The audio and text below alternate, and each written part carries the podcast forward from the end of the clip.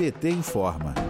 O PT sempre esteve na linha de frente da defesa dos direitos das mulheres, na luta pela equidade de gênero e por melhores condições de vida. Nos governos Lula e Dilma, as mulheres conquistaram direitos e mais segurança. Uma das grandes conquistas da luta petista, a partir de 2003, no governo Lula, foi a criação da Secretaria Especial de Política para as Mulheres. Outra significativa vitória do movimento de mulheres e do movimento movimento feminista durante os governos do PT foi a sanção da Lei Maria da Penha, criada em 2006. A lei foi fruto de um esforço coletivo de organizações feministas, coordenado pela Secretaria de Políticas para as Mulheres da Presidência da República. Além disso, tivemos também a Lei do Feminicídio, a Casa da Mulher Brasileira, a Central de Atendimento à Mulher e o SUS, que passou a realizar cirurgias plásticas restauradoras de sequelas causadas por violência contra a mulher.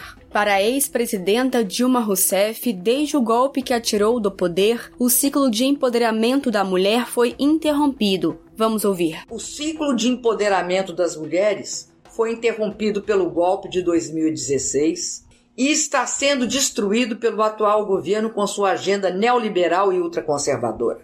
O Brasil vive um período sombrio, obscuro e brutal, desde a minha destituição por um golpe de Estado.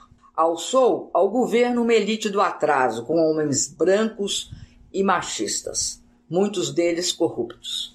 Teve prosseguimento com a prisão ilegal de Lula, impedindo-o de ser eleito, o que permitiu a ascensão de Bolsonaro, um misógino, racista e homofóbico, ao poder.